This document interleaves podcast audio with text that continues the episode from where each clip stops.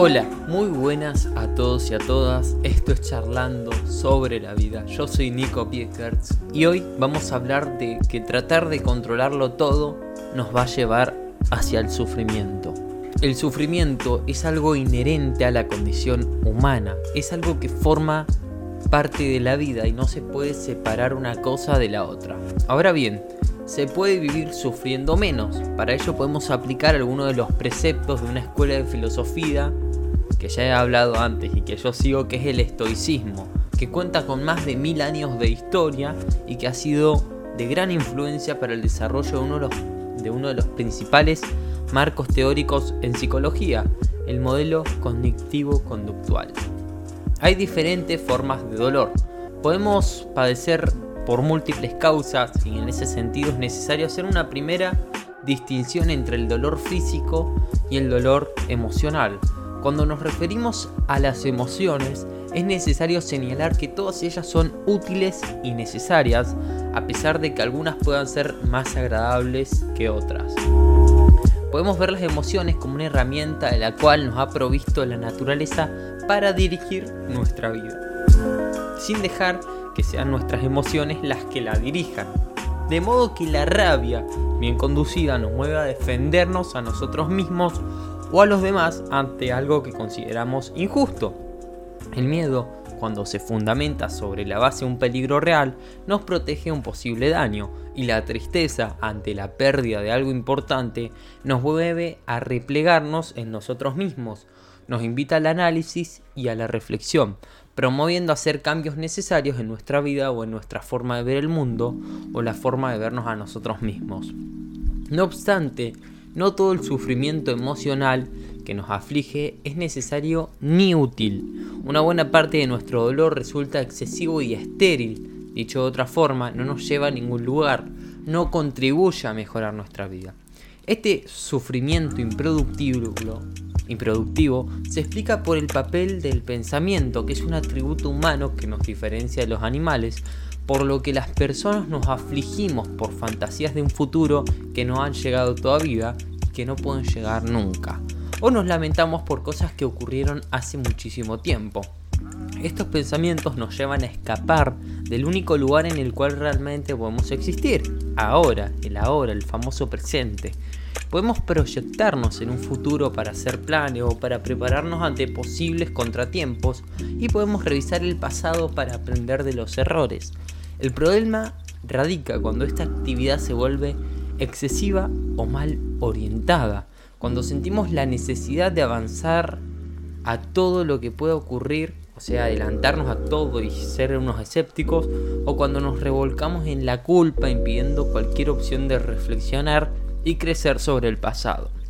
El pensamiento, como muchas otras actividades, puede convertirse en un hábito y cuando nos habituamos a pensar de cierta forma nos habituamos a sufrir, muchas veces sin ser conscientes de que nosotros estamos haciendo daño con esa manera de pensar.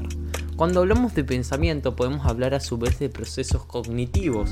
Acá está el lenguaje, acá está la memoria, acá está la atención, entre otros aquello sobre lo que ponemos la lupa de nuestra atención se va amplificando. De modo que si dedico, decido centrarme en las oportunidades, voy a prestar menos atención a ciertos riesgos. Y si me centro en las cosas valiosas que tengo en mi vida, voy a prestar menos atención a las pérdidas o a las cosas que no tengo o que tengo que perder.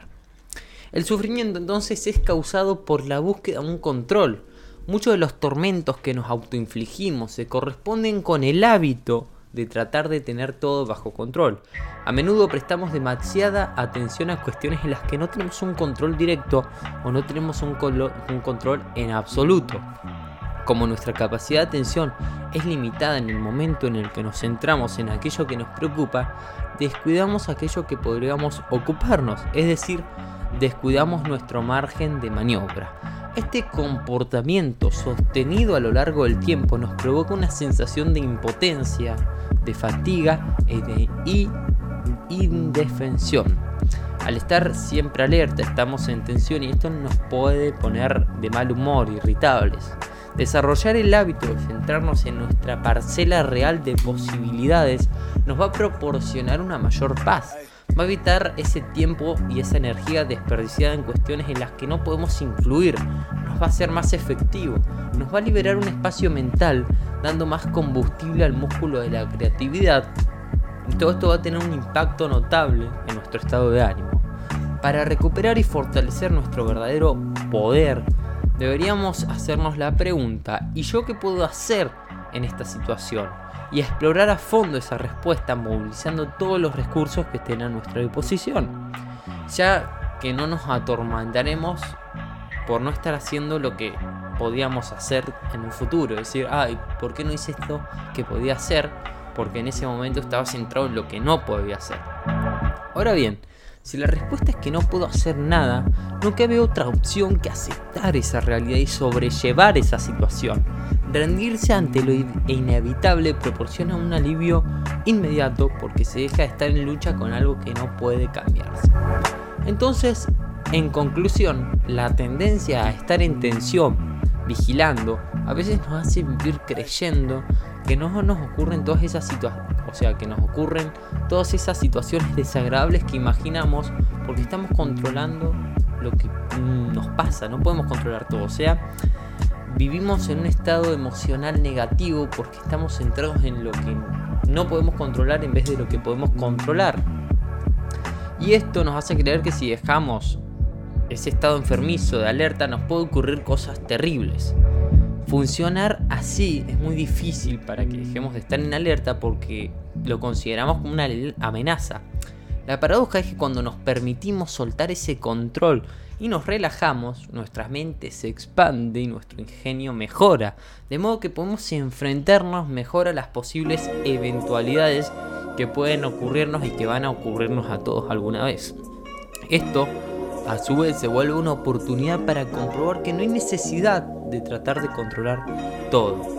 Hasta acá el podcast de hoy, espero que te haya gustado, nos vemos en el próximo, chao.